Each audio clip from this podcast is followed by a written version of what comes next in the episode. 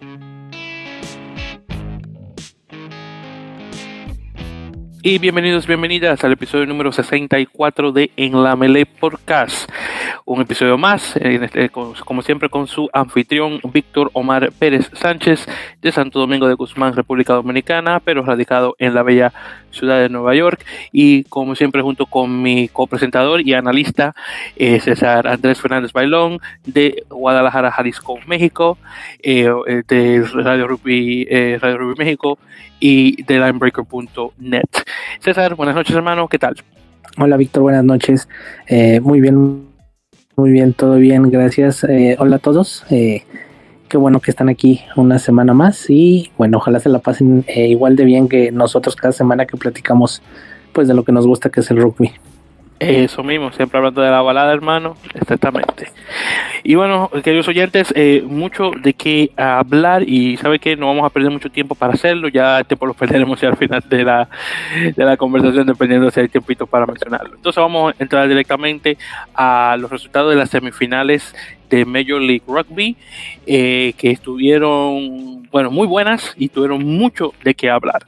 Así que nuevamente para repasar, estas semifinales eh, eh, fueron directamente para condecorar los campeones de las conferencias este y oeste respectivamente. los partidos ocurrieron, ocurrieron entre sábado y, domingo, respectivamente, así que estuvimos bastante bien con eso, así que vamos a comenzarle. Así que nuestro primer partido eh, fue el 24 de julio, fue el de Rugby United New York, mi equipo local de Nueva York, visitando a Rugby ATL, equipo de Atlanta, en un partido bastante fuerte entre los dos, que quedó con un marcador de 10 a 9. Hasta ahora el marcador más, eh, uno de los marcadores más cortos eh, en la corta historia de, Major League Rugby y definitivamente el más corto hasta ahora. En, lo que son en, lo que tiene que ver semifinal o final eh, un, marcador bastante corto honestamente este era un partido que Nueva York podía fácilmente ganar desafortunadamente con problemas de disciplina y defensa no llegaron a hacerlo ah, y, realmente estuvieron a la cabeza del partido eh, por mucho tiempo, a un 9 a 3, hasta que obviamente Rugby ATL por fin pudo anotar eh, un, try, que fue lo que le dio la victoria, porque es otra cosa también que hay que mencionar, un solo try fue que se anotó en todo el partido. Y en este caso, eso fue anotado directamente por este eh, Mohan, creo que se pronuncia el apellido de él, ya terminándose el partido al minuto 75 y con una patada de conversión por parte de Kirk Coleman y una eh, patada penal, una de, tres por parte de Bautista Escurra, así que el argentino va a la final de Major League Rugby.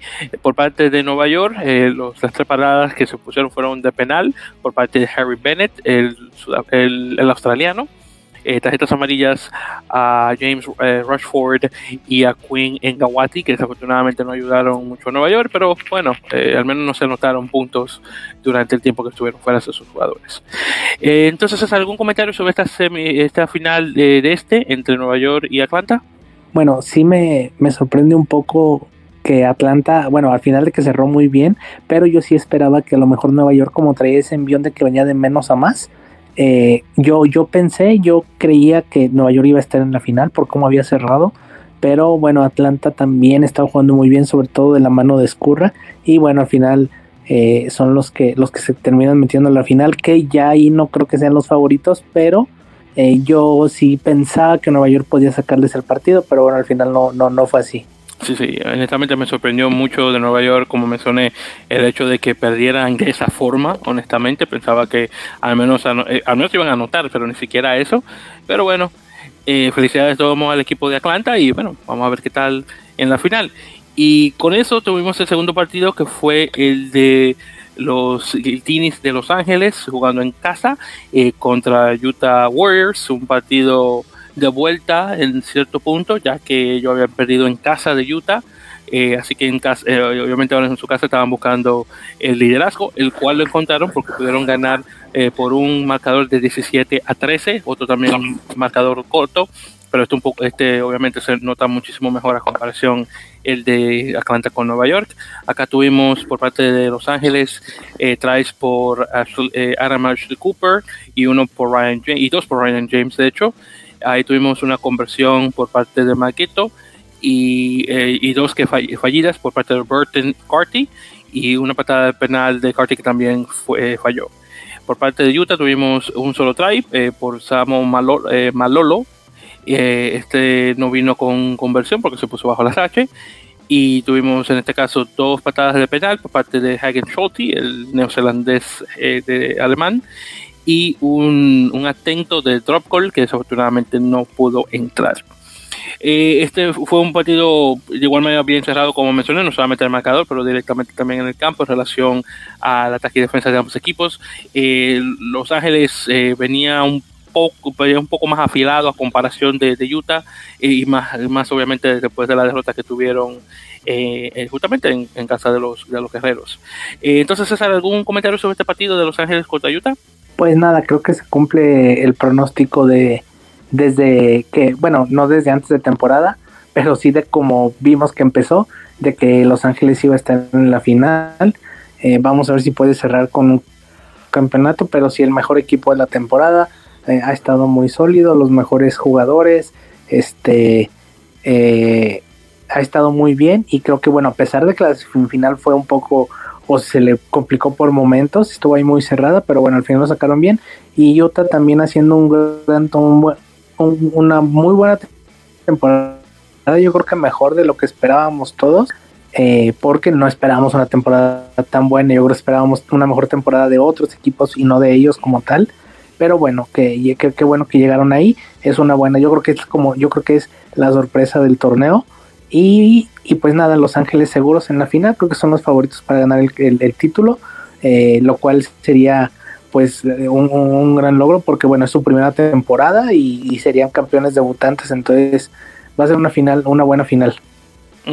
Sí, hermano, estoy muy de acuerdo con eso y, y, es, yo, yo, recuerdo que al principio de la temporada, cuando hicimos eh, la, la, previa eh, junto con el Conejo y, y Julián, eh, yo había mencionado eh, que lo gracioso que sería ver a Guiltini no solamente como el equipo puntero, pero también directamente a la final de, la, esta temporada, justamente por el nombre ridículo que tiene de una bebida alcohólica que ni siquiera existe todavía.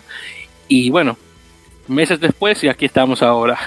Eh, justamente eh, eh, a, días de esta final, que sería muy interesante ver eh, ganar en casa. así que ahí veremos qué tal, cómo queda la cosa. Yo, obviamente, como persona de la costa este y de conferencia este, claro está, le voy a estar echando porras a, Atlanta, que ojalá pueda ganar. Pero, claro está, y, y, por supuesto, Atlanta el único equipo que, pudo ganarle a Los Ángeles en Los Ángeles. Así que sería buenísimo ver esa hazaña ocurriendo, eh, obviamente, en un, eh, en un escenario mucho más grande que, que, es la final de, de Major League Rugby en, esta batalla por el, el escudo de, de Major League Rugby. Así que vamos a ver qué tal en ese caso. Muy bien, entonces, eh, nada, ya para la semana que viene obviamente estaremos conversando de los resultados de la final, a ver si pasa de este a oeste o viceversa, claro. Ahí, ahí me escucho, sí. Eh, sí, te, estoy escuchando bastante claro hasta ahora, en, ese caso. Entonces, en ese caso, eh, y continuándole, y, hablando obviamente todavía de ligas, vamos a hablar sobre la fecha número 2 del top 12 de la Urba, que es el torneo eh, argentino que se juega en el área obviamente de Buenos Aires y, y áreas, porque hay un, creo que hay unos cuantos clubes que no están directamente en Buenos Aires, pero que están relativamente cerca, que juegan en esta liga nuevamente en su fecha número 2 eh, con los siguientes resultados. Entonces, primero tuvimos el partido de Belgrano, Athletic contra el, San Isidro Club, que quedó con un marcador de, 29 a 19, ganando el San Isidro. Luego tuvimos el partido de Regatas Bellavista en casa contra el Club Hindú, el Elefante, donde eh, el Hindú ganó 45 a 18. Luego tuvimos a Buenos Aires Rugby Club en casa contra Newman, donde perdieron 51 a 12. Luego tuvimos el San Luis contra Alumni, donde Alumni ganó por un punto, 24-23, partido bien cerrado. Y finalmente tuvimos un partido eh, en casa a los tiros, el equipo de nuestro amigo eh, Matías Matus eh, Acebo, el, el, fotógrafo, contra Pucará, un partido que quedó por 32 a 26, ganando los tiros. Es, desafortunadamente, por eh, eh, cosas de COVID, un partido se tuvo que cancelar, que fue el de el del Club Atlético San Isidro contra el Club Universitario de Buenos Aires. En este caso fueron por casos de COVID en el equipo eh, de casa. En ese caso el partido quedó por 0 a 8, eh, a 0. En este caso los puntos pasan directamente al Cuba. Eh, ya con esta segunda jornada y la tabla como queda actualmente, tenemos a Hindú como puntero con 10 puntos, luego tenemos a, Newman y al, San Isidro con 9. Eh, junto también con el, el Cuba, obviamente, eh, después de lo que ocurrió con el partido este, eh, con el con el Casi, con el Club Atlético San Isidro. Después de ahí tenemos el Alumni con 8, Belgrano Atlético con 5, los Tiros con 4. Luego tenemos a San Luis y Pucara con 1. Y luego el Casi, Regatas, Bellavista y Buenos Aires, los 3 con 0 puntos. Así que ver qué tal, cómo quedan las cosas. Pero Hindú, como equipo bastante fuerte, todavía eh, se mantiene ahí a la cabeza. Bien, entonces ya con eso dicho, vamos a pasar ya a un repaso, César, de lo ocurrido en Tokio, específicamente eh, los resultados del torneo olímpico de rugby a 7, que dejó mucho de qué hablar, tengo que admitir, eh, donde tuvimos tres representantes americanos en Estados Unidos, bueno, bueno por nivel o por por ubicación, Canadá, Estados Unidos y Argentina respectivamente.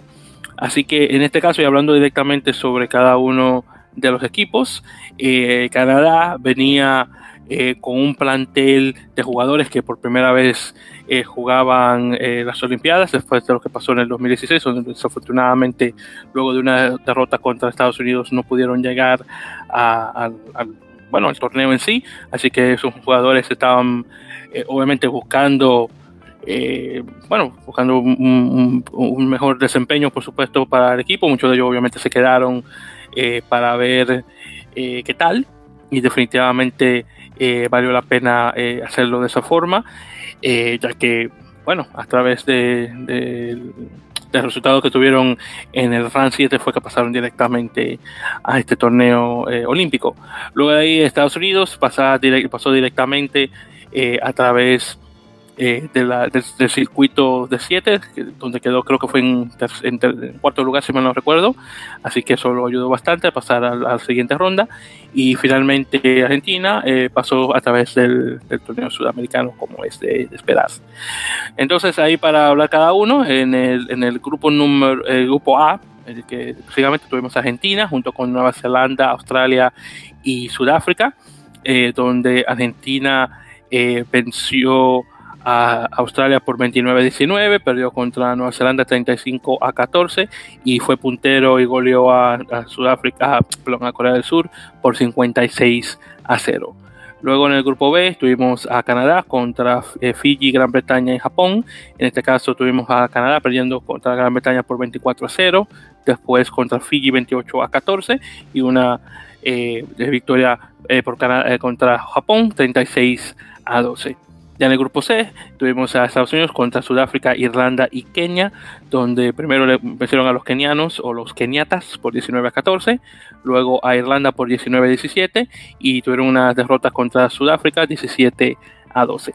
Canadá quedó como el mejor de los terceros eh, junto con Australia para pasar eh, a, la, a la segunda ronda, los octavos de final. Luego de ahí, específicamente tuvimos eh, los partidos directos. En este caso tuvimos a Canadá, Estados Unidos, Sudáfrica, eh, y Australia eh, directamente para pasar al, otro bando, junto también con Gran Bretaña y Nueva Zelanda también. Bueno, entonces acá, básicamente en cada uno de los tres equipos, Canadá perdió contra Nueva Zelanda por 21 a 10, luego eh, Estados Unidos perdió por 26 a 21, eh, un partido que venía ganando 21 eh, a 0, comenzando el segundo tiempo y luego de ahí Gran Bretaña se despertó y bueno, se comió a Estados Unidos desafortunadamente y no pudieron pasar a la segunda ronda. Y con Argentina fue un 19 a 14, victoria contra Sudáfrica, victoria muy importante por el hecho de que una Argentina estaba jugando eh, con seis en el, en, el, en el, campo, ya que se le dio una tarjeta roja a Gastón Revol por un tackle alto. Y encima de eso, eh, venían también con un jugador lesionado de igual manera, así que venían con todas las de perder pero pudieron aguantar lo suficiente como para poder ganar. Ya después de ahí, eh, lo que fueron los eh, para las eh, para posicionar los equipos correspondientemente, Canadá jugó primero con Estados Unidos, Estados Unidos ganó 21-14, luego de ahí Estados Unidos jugó contra Sudáfrica y perdió 28 a 7, entonces en este caso Estados Unidos quedó en sexto lugar. Canadá luego pierde eh, contra eh, Gran Bretaña de igual manera y de ahí pasa eh, o, pasó ya para terminar en, octavo lugar. Ya luego en Argentina se, vio las caras contra, contra Fiji en la semifinal. bueno, pasando para, ya para lo siguiente y perdieron 26 a 14 y luego solo bajó al, a lo que fue el el partido de, de, tercer lugar contra Gran Bretaña, donde ganaron 17 a 12. Así que felicidades a los Pumas 7 por una medalla de bronce en, en rugby 7, que eso fue, que fue bastante, obviamente bastante bueno, y obviamente dieron la cara eh, por las Américas, como mayoritariamente siempre lo hacen. Así que nuevamente Argentina quedó en tercer lugar, Estados Unidos en sexto, que fue mucho mejor que lo que ocurrió cuatro años antes, en, bueno, cinco años antes, perdón, en Río, donde quedaron en noveno lugar. Y bueno, para Canadá esta fue la primera vez que va a las Olimpiadas y honestamente el hecho de que quedaron en octavo lugar con lo malo que jugaron fue, es bastante bueno para ellos. Así que en ese caso no se puede, no pueden quejarse. En todo caso, lo demás quedó, eh, la final fue de Fiji contra Nueva Zelanda, donde Fiji ganó 27 a 12 y se coronó por segunda vez como campeón olímpico. Así que me imagino que eh, va a haber otra semana eh, de, fiesta en, Fiji. Eh, van a tomar horas para que los jugadores puedan llegar a sus casas después de que regresen. Bueno, me imagino que va a ser una locura igual que lo que ocurrió hace cinco años y lo más probable tal vez le van a poner los nombres a algunos de los hijos del nombre de, cosas de, los entrenadores, a algunos de los jugadores, algo así como pasó eh, en, en 2016, donde varias personas, varios hijos recibieron el nombre de Ben o Benjamín por el el señor Ben Ryan, el ex entrenador del equipo eh, donde ahora está un tal Gareth, así que es posible que ese nombre que es bien inglés se lo pongan a, un chico fillano. Bueno, César, ya con ese repaso, dime, ¿qué, ¿cuáles son tus opiniones al respecto de este torneo olímpico? Eh, pues sí, un, un, un, muy, un buen torneo, creo que fue un buen torneo. Eh, los fillanos haciendo válidos los pronósticos, creo que todos los dábamos como los favoritos no porque no hubiera eh, algún otro equipo que le pudiera que lo pudiera ganar, pero sí porque bueno, evidentemente eran los los, los favoritos a, ganarlo, porque bueno, yo siempre eh, digo que cuando que mientras es el circuito mundial y todo, Fiji puede ahí medio de repente jugar o medio de repente, como decimos aquí en, en México, cascarear, pero llegan los Olímpicos y se pone serio. Entonces, este, bueno, Fiji muy bien, la verdad, al principio un poquito le costó, los primeros partidos le costaron, pero ya conforme fue asentándose en la cancha, pues terminó muy bien y, y, bueno, se quedaron con el oro.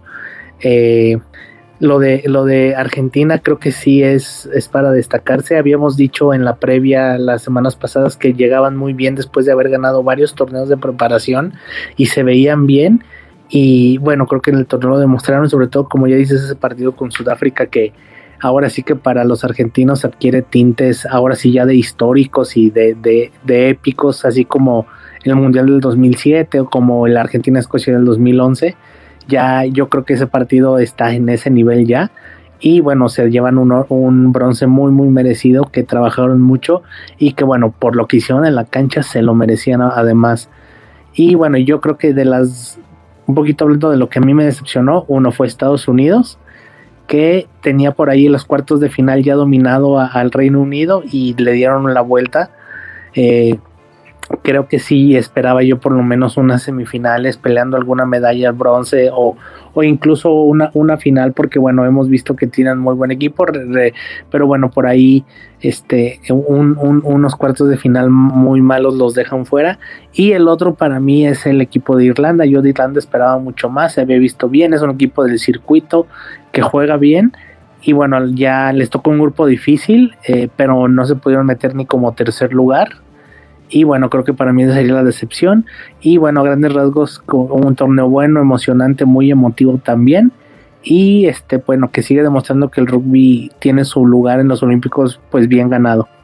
Sí, hermano, y definitivamente espero que se mantenga ahí ya por largo tiempo, obviamente ya con lo que se viene en las siguientes Olimpiadas, la de Francia y luego la de Los Ángeles, que por cierto ya se confirmó la de, la 2032, que va a ser en Brisbane, en Australia. Así que tres lugares eh, donde definitivamente creo que va a haber torneo de, rugby a 7, eh, eh, cruzando los dedos, ojalá que sí.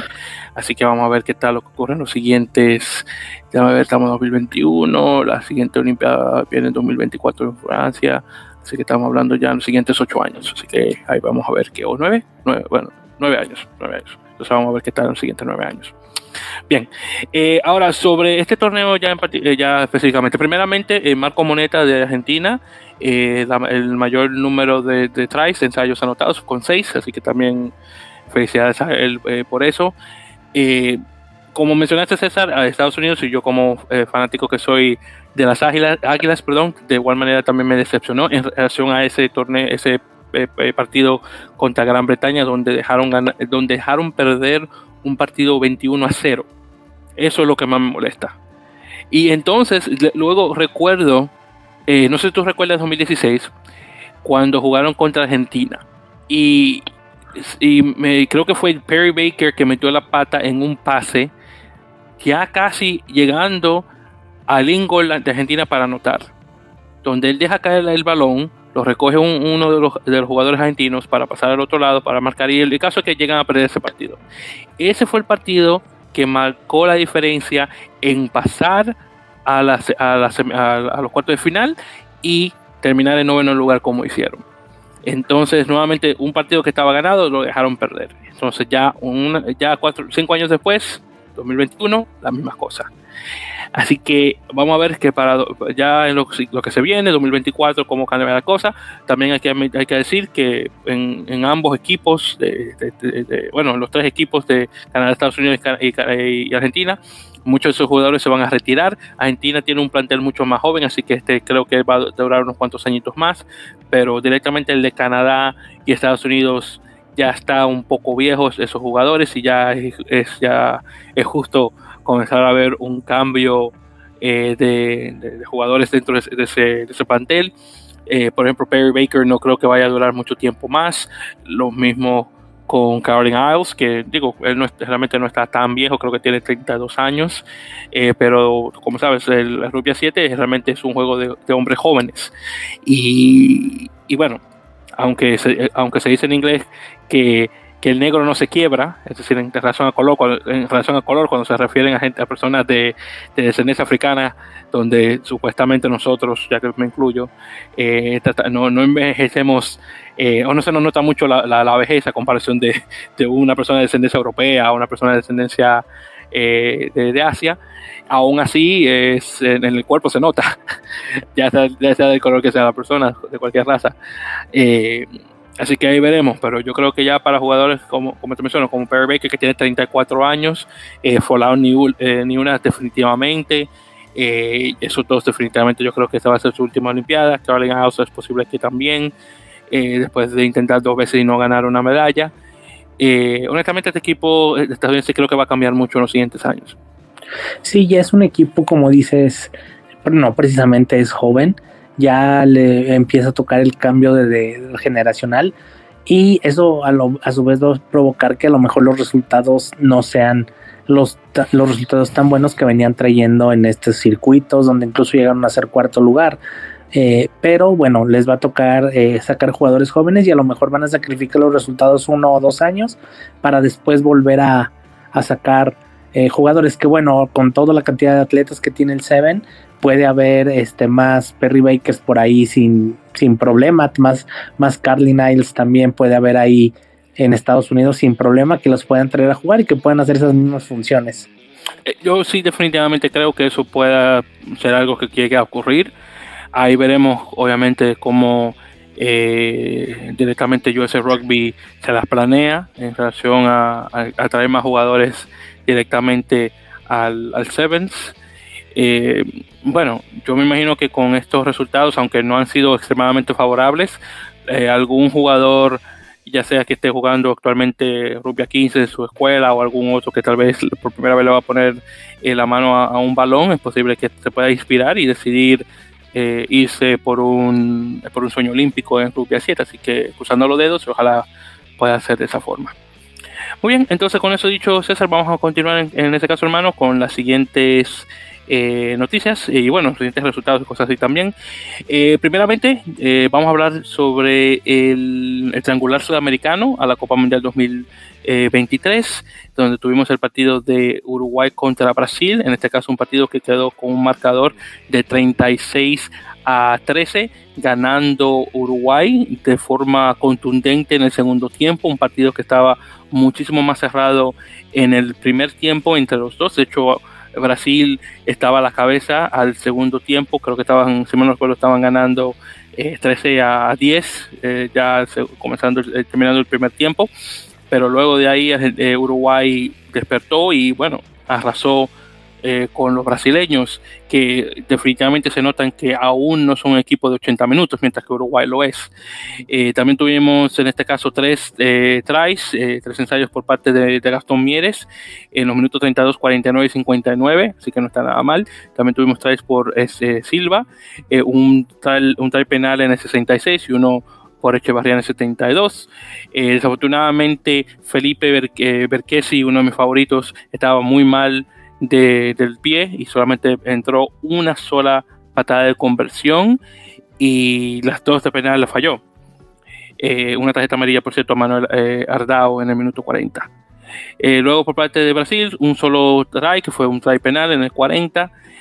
dos patadas de tres a Moisés Duque, un intento de drop de igual manera, porque por cierto noto que este hombre cuando si tiene la posibilidad, siempre trata de entrar una patada de drop. Y tarjeta amarilla al Buda, a Andrea Aruda, que aún sigo diciendo que fue el mejor jugador que tuvo Cobras durante esta temporada de la Superliga Americana de Rugby. Bueno, ya con el, obviamente con la victoria uruguaya y la derrota brasileña, en este caso Chile, que quedó como, que obviamente queda como segundo, eh, en este caso eh, pasa a la siguiente ronda en este caso como Sudamérica 2. En este caso Uruguay está en la espera del ganador entre Canadá y Estados Unidos, el ida y vuelta, que ya luego para octubre jugaría directamente contra eh, Uruguay. Eh, y, al, obviamente el equipo que gana pasa como Américas 1. Luego tenemos eh, lo que sería el, el partido entre, bueno, vamos a decir que si Canadá llega a perder, en este caso y ya sería un Canadá eh, porque aquí pierde entonces Uruguay venía esperando pierde este partido luego en ese caso pasa, creo que tenía que esperar eh, a ver quién gana del Canadá con Chile si mal no recuerdo y ya luego de ahí en ese caso ya el que gana de eso pasa como Américas 2 y luego el otro equipo que gana como Américas 3 pasa a las repescas, si es que mal no recuerdo, creo que es así que va esta cosa. Eh, aunque, sí, exactamente, sí. Eh, no, no, disculpa. Eh, en este caso lo que ocurre es que Chile juega contra el perdedor entre, vamos a decir, Uruguay y Estados Unidos, si es que esos dos son, obviamente, si es que Estados Unidos llega a ganarle a Canadá, entonces ya en ese caso si Chile, digamos, gana, pasaría como un segundo, y si pierde, sería ya como un tercero, por ejemplo. Entonces ya para ser más, más específicos.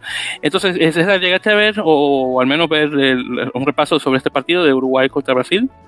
Eh, sí, vi el partido, vi el segundo tiempo del partido. Este fue un muy mal triangular en general de Uruguay. No jugaron bien, tuvieron muchos problemas, sobre todo en el scrum, algo que hace mucho no tenían. Este, eh, fue un partido duro, difícil, donde incluso Brasil estuvo por ahí arriba del marcador. Al final Uruguay lo resuelve bien, pero creo que Uruguay no juega bien y creo que sí deben de preocuparse un poco con de la serie contra el, el, ganador de Norteamérica, eh, porque, porque no jugaron bien y ahora no sé cuánto tiempo vayan a estar separados para volver a concentrarse previo a esa serie, pero pero fue un partido muy, muy duro, cerrado, que al final el marcador no refleja tanto lo que fue todo el juego, porque al final un Brasil, Brasil ya estaba, ya estaba muy, muy decaído, ya estaba cansado y todo, y Uruguay, bueno, ahí sacó algunas buenas pelotas y sobre todo este, pudo, pudo apoyar varias veces, pero Brasil en general tuvo un buen partido y creo que el triangular, yo creo que Uruguay es el que, a pesar de que lo gana, creo que es el que, el que peor jugó de los tres. Sí, honestamente, eh, sí como lo mencionas en relación a Uruguay, yo honestamente esperaba más de los teros. Eh, por, ejemplo, mira el partido que, tuvieron contra Chile, donde fue 15 a 10 y Chile estaba así de cerca de poder eh, ganarle a Uruguay después de mucho tiempo. Brasil, como te mencioné, no es un equipo de 80 minutos, 80 minutos todavía, así que ya con el segundo tiempo en adelante estaban bastante desgastados los jugadores y Uruguay obviamente eh, pudo tomar ventaja de eso y poder vencer. Eh, así que por parte de Brasil todavía les queda mucho. Uruguay, eh, perdón, Chile ya ahí está un poquito más cerca, eh, al menos de lo, de lo, que pudimos ver. Vamos a ver cómo quedan las cosas, claro, ya para septiembre u octubre cuando tengan que verse las caras contra nuevamente el perdedor de, eh, vamos a decir, Uruguay Estados Unidos, si es que llega a ser esa la final, dependiendo de lo que ocurra con Canadá y Estados Unidos. Eh, pero sí, definitivamente no va a ser el mismo Chile de cuando llegaron a perder 72 a 0 contra, o 72 a 3 contra eh, Estados Unidos, que fue uno de los primeros torneos del, del campeonato de rugby de, de América, o de las Américas, que todavía recuerdo muy bien ese marcador donde, bueno, honestamente dejó, mucho de que dejó muchas cosas eso sí te puedo decir. Bueno entonces ya con eso dicho y continuando eh, ya por cierto César se confirmaron las fechas para el campeonato de rugby el rugby championship.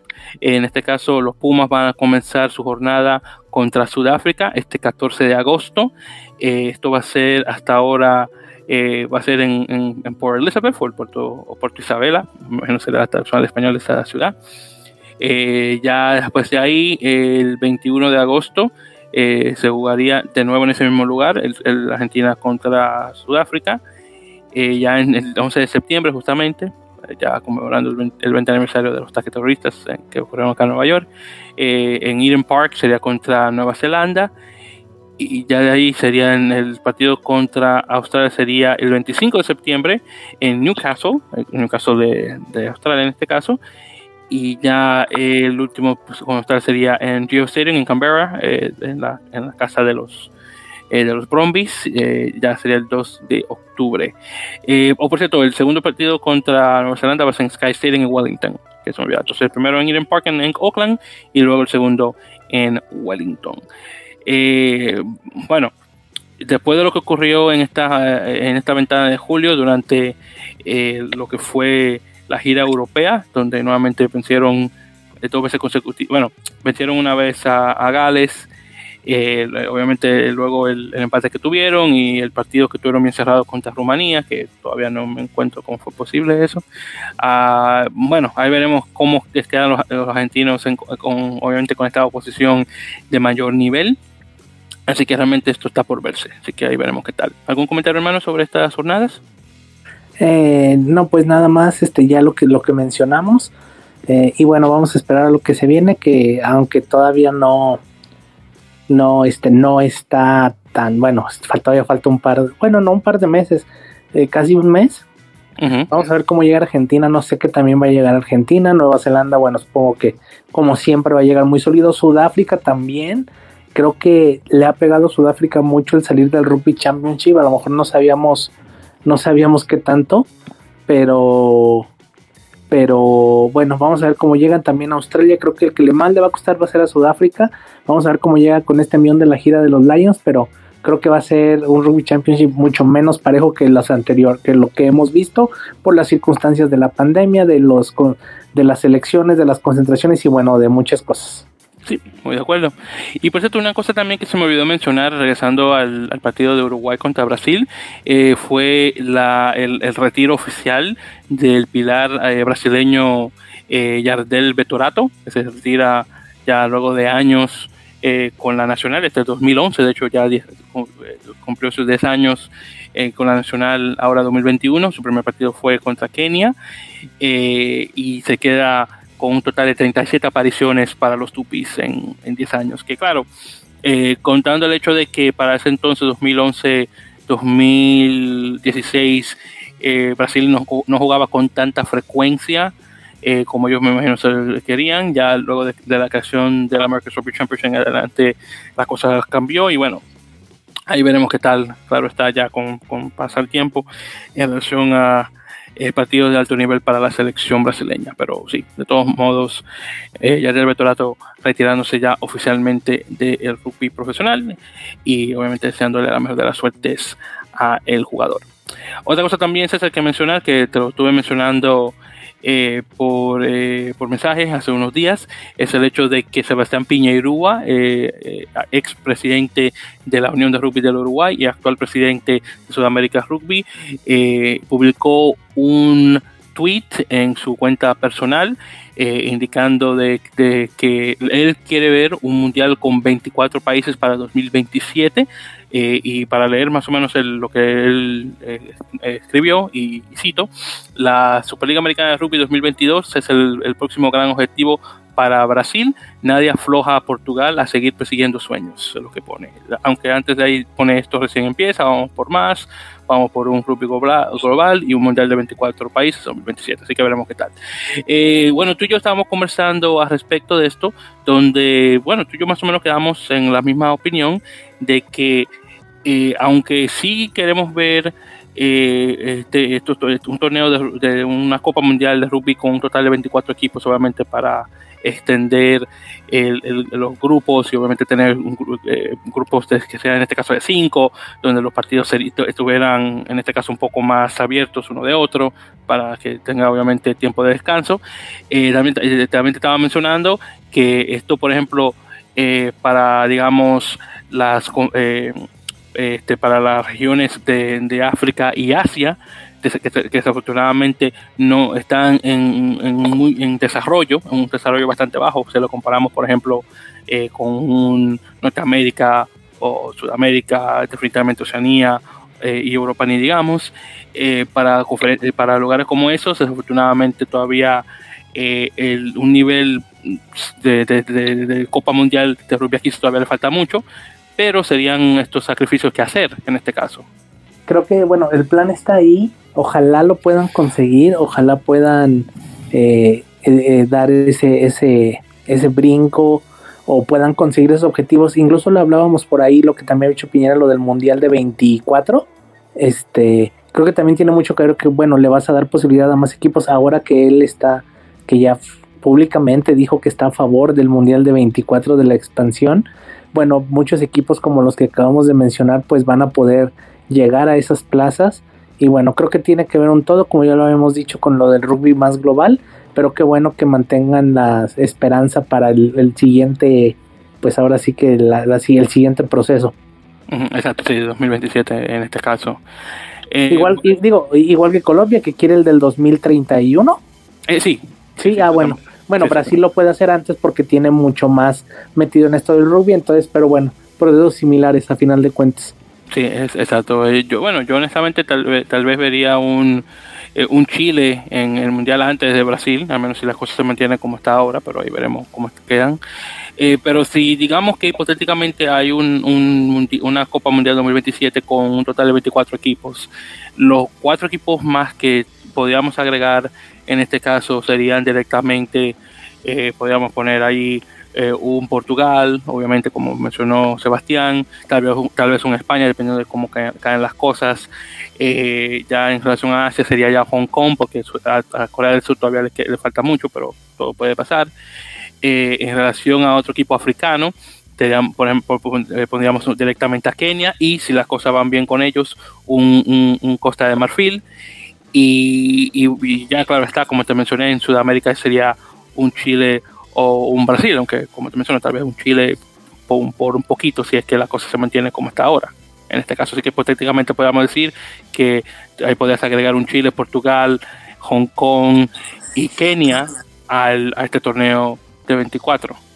Al menos actualmente como está, como está ahora mismo el, ranking mundial. Sí, sí, sí, serían como bien dices, Chile, Kenia, España, este, Portugal, a lo mejor si no va directo, pero sí, estaría entre ahí como, como dices, entre esas mismas. Eh, y sí faltaría obviamente pues eh, de un poquito globalizar y poder, no sé, a lo mejor algún asiático, Hong Kong, las Islas Cook en Oceanía, pero bueno, ya son cosas que si se llegan a dar, bueno, la World tendrá que ver cómo, cómo dar esos lugares extras. Sí, definitivamente, hermano. Bueno, entonces ya con eso dicho y continuando, eh, también se confirmó, César, eh, un partido más que va a tener Estados Unidos durante octubre.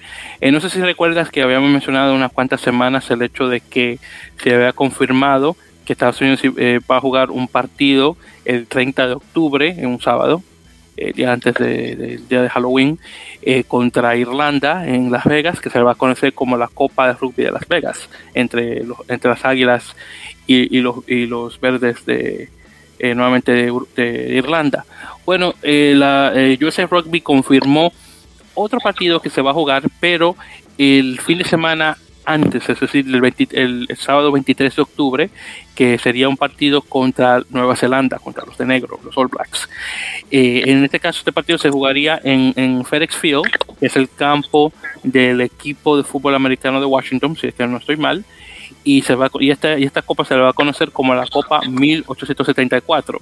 Tiene ese, ese, ese número eh, específicamente para conmemorar el año de que se jugó el primer partido de rugby 15 en Estados Unidos, que se jugó contra las universidades de Harvard y McGill. McGill es una universidad eh, que está en, en Canadá. En todo, eh, y obviamente eso se pone, me imagino, y bueno, como están jugando contra eh, contra la potencia de Rubia 15, me imagino que por eso también se le decidió poner ese nombre. Y, bueno, eh, entonces estamos hablando que son dos partidos de alto rendimiento para Estados Unidos en octubre, fuera de la ventana de noviembre, fuera de la ventana internacional.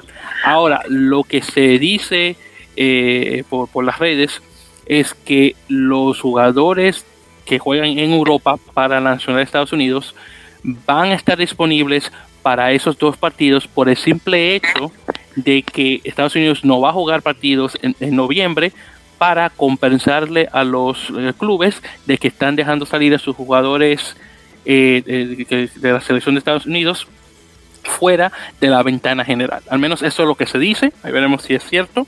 Yo honestamente creo una cosa como esa porque hay, obviamente la selección y y estas personas de estos clubes eh, tienen, eh, tienen un, es casi como un juego de ajedrez que se juegan para ver quién va a tener posición del jugador a tal tiempo, así que veremos qué tal.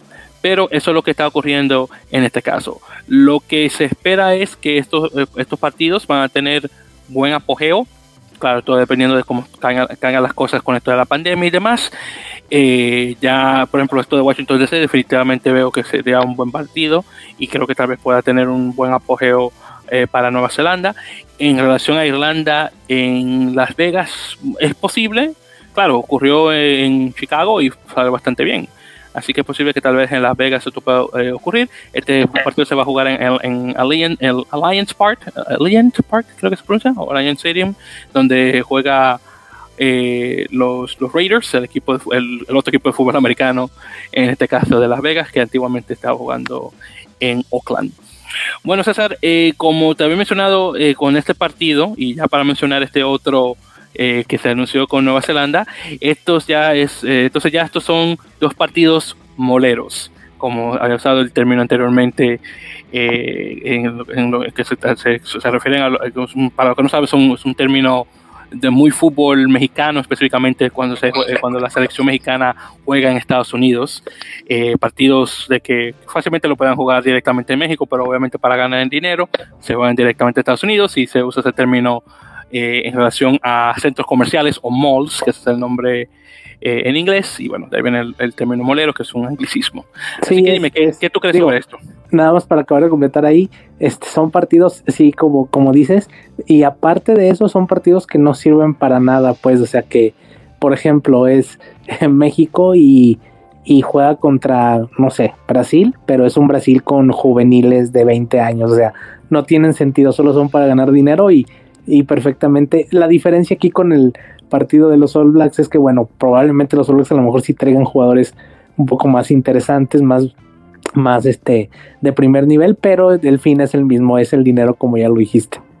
Exacto, pero dime, ya en ese caso, y gracias por esa explicación, que está que suena mucho mejor, ¿qué, qué, cuál es tu opinión en, relación a este estos dos partidos eh, contra, bueno, contra los punteros de, de, lo que es ese rango mundial, contra Estados Unidos? Pues eh, es muy interesante, ya habían hecho en Chicago hace como cinco años, ahí en el Soldier, y le habían hecho un partido que fue un éxito total, el lleno y... El 2014. sí, lo de, lo de la cancha ya quedaba en segundo término, pero, pero bueno, fue un lleno completo en el estadio y creo que lo que buscan es hacer lo mismo. Está bien, bueno, si va a dejar algo de dinero para que lo puedan usar en, para el desarrollo y para pues lo que sea que lo vaya a usar eh, USA Rugby, pues está bien. Eh, eh, y esperemos que dentro de la cancha pueda funcionar. No sé si, bueno, por las fechas y por todo, los All Blacks a lo mejor mm, vayan a ser completos, a lo mejor que yo esperaría que sí, los All Blacks normalmente todos sus partidos se los toman muy en serio. Entonces, este, pues bueno, es una buena oportunidad, pero si cuyo fin es, es, ganar dinero, independientemente de para qué lo sea, y bueno, si a lo mejor lo pueden o lo van a intentar hacer algo anual, pues más, y una cosa también, César, que hay que mencionar eh, unos cuantos puntos. Primero, como te mencioné, el, ese partido que se jugó contra Nueva Zelanda y Estados Unidos de 2014 en Soldier Field, eh, estuvo, tuvo un, un récord de, de 61.500 personas, que creo que hasta ahora es el récord más grande para un partido de rugby en Estados Unidos. Y, el, y en este caso el marcador quedó con un 74 a 6. Eh, así que por mucho, como te puedes imaginar. Claro está, creo que la cosa va a ser un poco más diferente eh, con Estados Unidos, con muchísima más eh, experiencia en, este caso.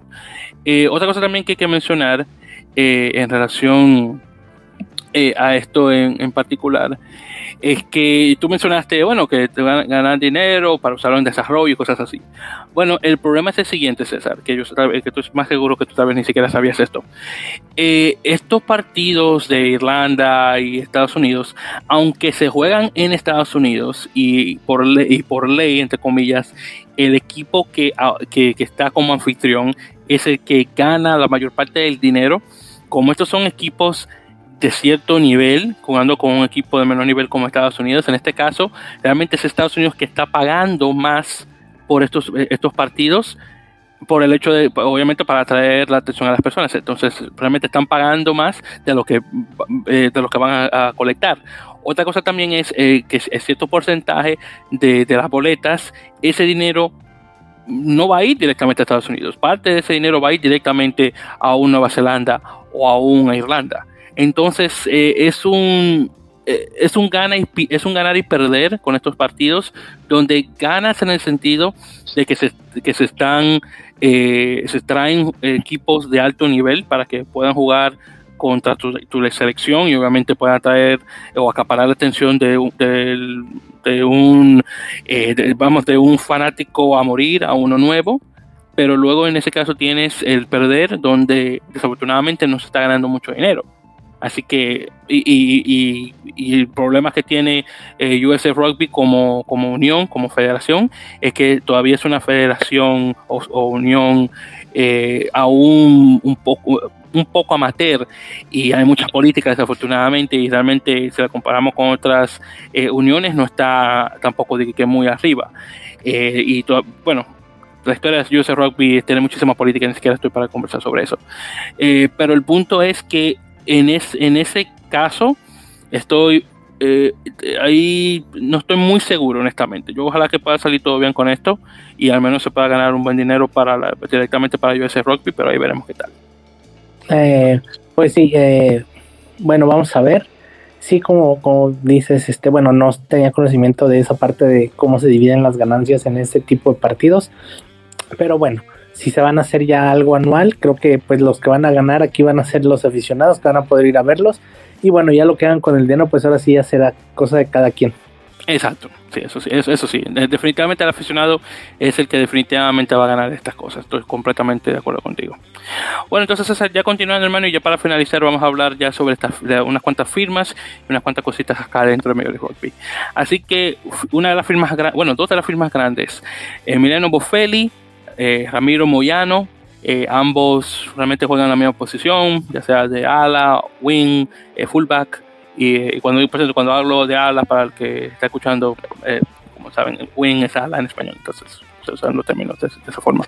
Pero en todo caso, los dos eh, han firmado con Edinburgh, eh, entonces los dos van a ser parte de la nueva United Rugby Championship, que se va a jugar ya pronto. Así que dos jugadores que honestamente no pensaba ver en Edinburgh de todos los, de todos los equipos de esa liga, es el menos que me lo esperaba. Pero bueno, ahí veremos qué tal. Ojalá que todo salga bien directamente. Y bueno, al menos van a estar jugando en Escocia.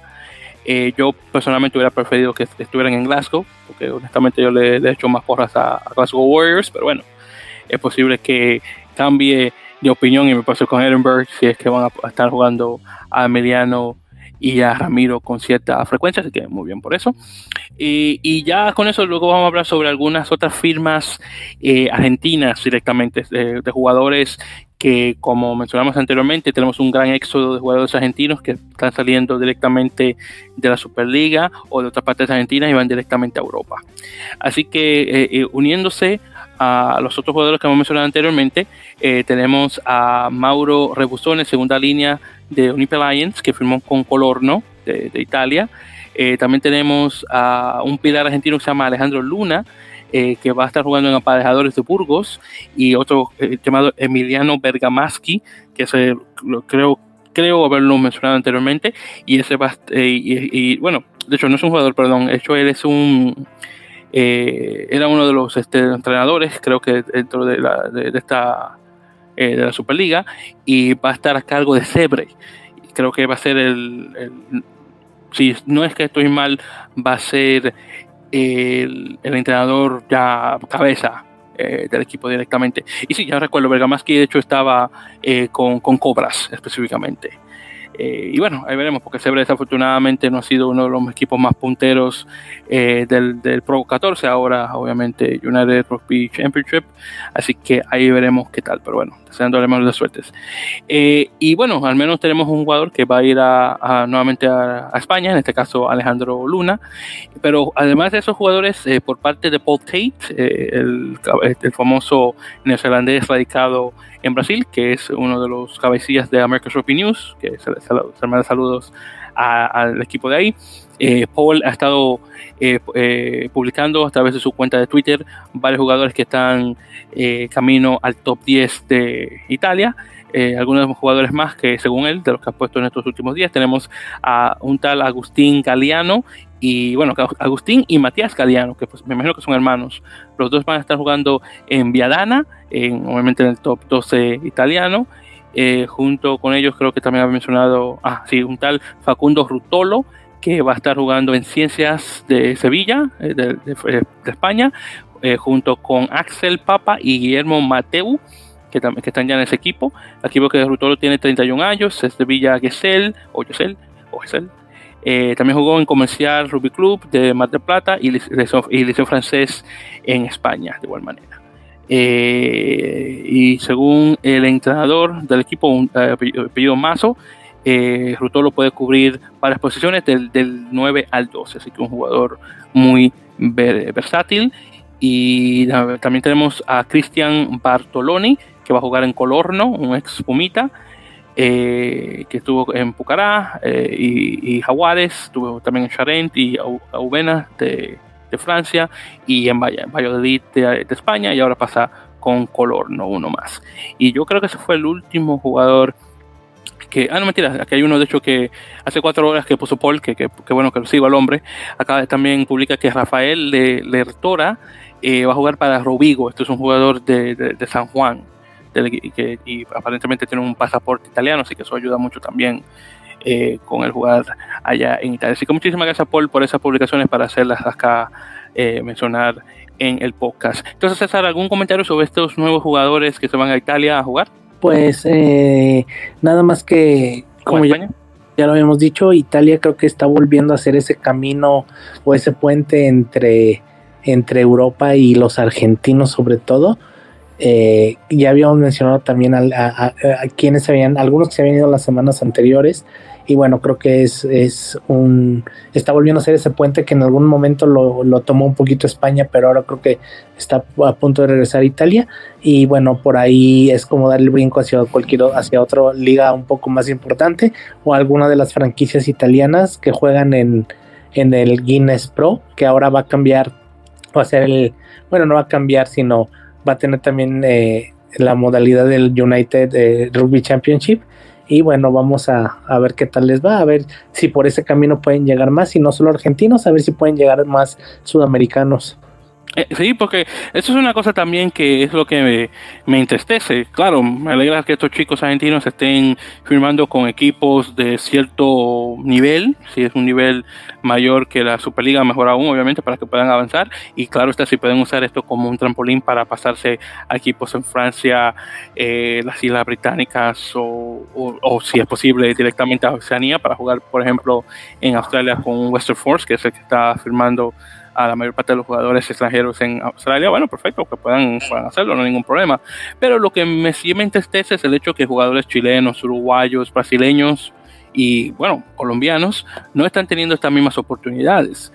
Eh, así que más que nada por, por esa parte me entristece, porque yo me encantaría ver a estos chicos colombianos pasando directamente a jugar en Italia, como están haciendo estos chicos argentinos.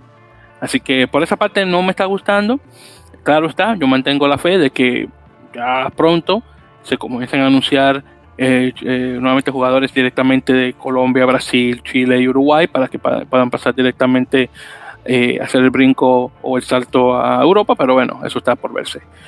aunque claro, hay varios jugadores chilenos en, España, pero definitivamente ya después de la salida de Ramón Huete y, Ayarza de Francia, realmente ya no hay jugadores de alto nivel chilenos en, Francia. Así que definitivamente eso está, faltando. Y bueno, entonces en este caso, César, sobre los jugadores que ya hemos mencionado anteriormente, que ya se han ido directamente a Italia, tenemos a Tomás Albornoz, que va ahora con Benetton. Luego de él eh, tenemos a Teo eh, Castiglioni, que, firmó con Valo Rugby. Y tenemos a Tomás eh, Bernasconi, que firmó con Calvisano. luego tenemos a Máximo Ledesma, que va con Piacenza. Portillo, eh, que también va a ese mismo club, eh, con, que estaba anteriormente con Segnan. Eh, quedamos que Javier Díaz va también a Palo Rugby. tenemos a Lucas Fabre y también a Lucas Santa Cruz, que esto van a jugar en, en, España, directamente en El Salvador, que hace que muy bueno. tenemos, ya luego tenemos a los de, Cafeteros Pro, Facundo Ferrario, que va a Robigo, y al, al, tuyo, Gonzalo García, que va también a Valo Rugby. Eh, tenemos a Maximiliano eh, Filizola, que creo que lo mencionamos la semana pasada, que va con León Piacenza, y Revoluciones, que lo acabamos de mencionar, junto eh, también con este otro chico eh, Luna, que va a, Aparejadores Burgos, y los, y los otros que acabo de mencionar que, que, publicó en estos pasados cuatro días Paul, así que son muchísimos, increíble, realmente estar al tanto de todo esto, así que bueno, me sorprende bastante. Bueno, entonces ya continuando y ya para finalizar en relación a lo que es eh, la Major League Rugby, eh, Seattle Seawolves aún siguen confirmando jugadores que están dándole extensiones a sus contratos para mantenerse con el equipo hasta 2024, a ver si obviamente para la siguiente temporada tan buena eh, pelea después de la horrible eh, temporada que tuvo el equipo campeón. Eh, entonces tenemos el hecho de que Ross Neal, el ala inglés, y el, y el apertura samoano AJ Alatimu, los dos han firmado extensiones hasta 2024, así que felicidades a los dos. Y también, tuvimos directamente la confirmación oficial por parte del comisionado de Major League Rugby, George Killebrew, de que Dallas Jackals va ya por fin a unirse a los demás equipos como el equipo número decimotercero para la temporada 2022, como se había al menos mencionado brevemente al principio de este año, pero ya tenemos contundente eh, confirmación de que eso va a ser así. Desafortunadamente los planes que se tenían para la construcción de su propio estadio aparentemente se quedaron atrás, me imagino por toda la pandemia. Eh, y otras cosas me imagino que también se pusieron en el medio, así que todavía no está claro si Dallas va a por fin construir su propio estadio como se tenía eh, previsto anteriormente. Bueno, entonces creo que con eso, César, hermano, hemos llegado ya a un final de este episodio número 64 de la Mene Podcast, que dio, como te dije, mucho de qué hablar. Así que, queridos oyentes, muchísimas gracias, obviamente, por su sintonía.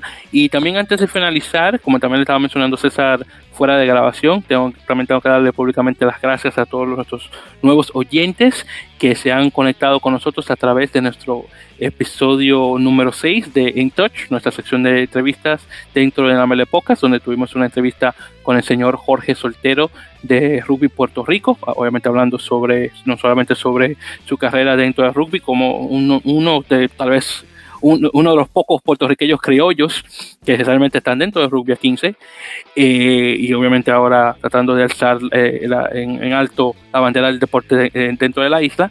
Y bueno, este episodio que salió dos días después de nuestro episodio habitual, que mayoritariamente siempre sale durante la noche de los jueves, eh, este episodio se había publicado el sábado, en este caso dos días después. Eh, y bueno, como le estaba mencionando César, ha tenido muy buen apogeo. De hecho, eh, hasta ahora el récord de descargas con un total de 134 cuatro, César, a última cuenta de lo que te dije anteriormente. Así que muy bien por eso.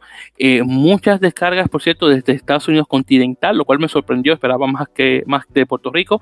En relación a, descargas de Puerto Rico, realmente tuvimos una sola, una sola de Puerto Rico. Así que es posible que estas personas están directamente escuchando el episodio sin, sin necesidad de descargarlo, al menos eso es lo que me imagino pero en Estados Unidos eh, hemos tenido un total de, eh, creo que fueron 33, 34 descargas solamente de Estados Unidos continental, eh, de estados, bueno, eh, de, Nueva York hasta California y todo lo que está en el medio. Me, ha sorprendido bastante, honestamente, eh, eso. Y también muchas descargas desde Reino Unido, específicamente de, Inglaterra, ya que César, ya que Jorge, perdón, estuvo un tiempo viviendo ahí y bueno, parece que algunos de sus compañeros decidió escuchar el episodio y descargar directamente los episodios, así que muy bien por eso y obviamente estos, eh, estos oyentes nuevos, ojalá que se puedan mantener con nosotros y escuchar eh, nuestros episodios regulares fuera de estas entrevistas. Eh, y, nuevamente públicamente, muchísimas gracias a Jorge por el tiempo que nos proporcionó para hacer esa, esa entrevista. Así que buenísimo. ¿Estás algún comentario, hermano, sobre esto? nada, pues es este un qué bueno que mucha gente este pues que qué bueno que les gustó el el episodio. y es algo que, bueno, también para nosotros, o por lo, menos yo no conocía mucho del rugby en Puerto Rico. Ahí nos dieron un, este un panorama general y qué bueno que les gustó y ojalá pues toda esa gente que llegó que se quede y nos escuche cada semana. Sí, definitivamente. Y vamos a ser sinceros, César. Tú no conocías poco de, rugby en Puerto Rico. Tú no sabías de nada de, de rugby de Puerto Rico. Vamos a ver claro. Tú y yo no sabíamos nada. Tal vez a lo mejor algún club por ahí que alguna vez vi en Facebook, pero realmente nada más. No, no, no, no te entiendo perfectamente, pero sí, pero sí, honestamente, eh, muchísimas gracias como mencioné y que nuevamente la, nueva audiencia se pueda mantener con nosotros, en este caso escuchando.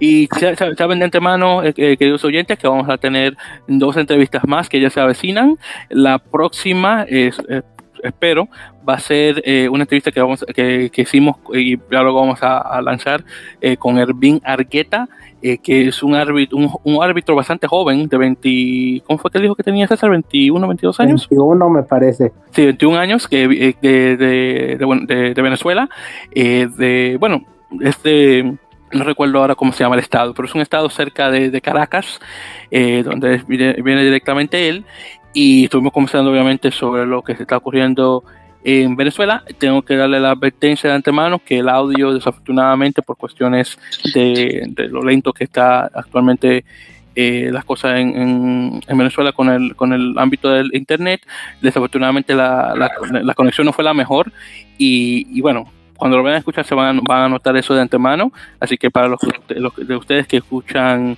los episodios con audífonos, se lo saben de antemano que cada vez quieren bajar un poquito el tono, así que, y, nuestra disculpa de antemano, eh, Erwin hizo lo, posible desafortunadamente es el tipo de conexión que tenía, pero honestamente eh, vamos a ver si lo editamos de la mejor manera posible y la información definitivamente eh, vale la pena.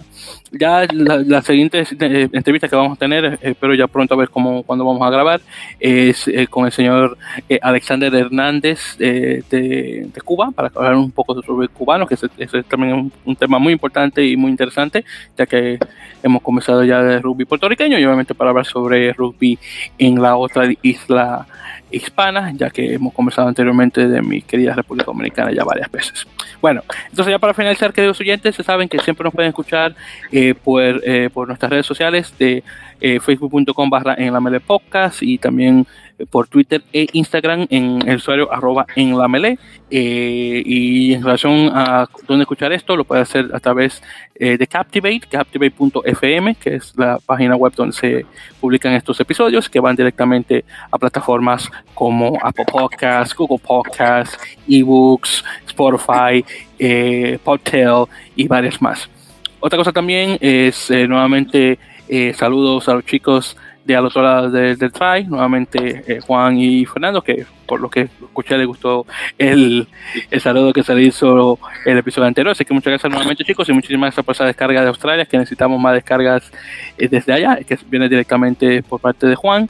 Y también felicidades al grupo de, de, de Lineup, el, el, el podcast de rugby también colombiano, que se creo que directamente está controlado por la Federación Colombiana de Rugby, que celebró su primer aniversario. Así que también felicidades a ese equipo y deseándole obviamente la mejor de las suertes con este año número 2 de lo que se avecina en el rugby colombiano, más que nada con el partido en agosto que va a tener la, selección femenina contra Kenia, un partido que se había pasado en el 2020 por cuestión de la pandemia y bueno, ojalá que se pueda ya realizar pronto.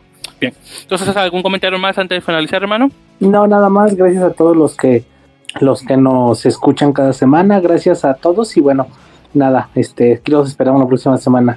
Definitivamente, muchísimas gracias a todos. Nuevamente, Víctor César de La Mele Pocas. Y nos estarán escuchando ya para la próxima en el episodio número 65. Y cada vez estén al tanto eh, a, sus, este, a, sus, sintonías, porque quién sabe, tal vez nos sale un episodio así de la nada como el que hicimos con, con Jorge. Así que muchas gracias nuevamente, queridos oyentes, y hasta la próxima. Y recuerden que ya viene la final de Major League Rugby, que estaremos conversando sobre eso. Obviamente la tercera semana de lo que es el top 12 de la urba y cositas más. Nuevamente gracias.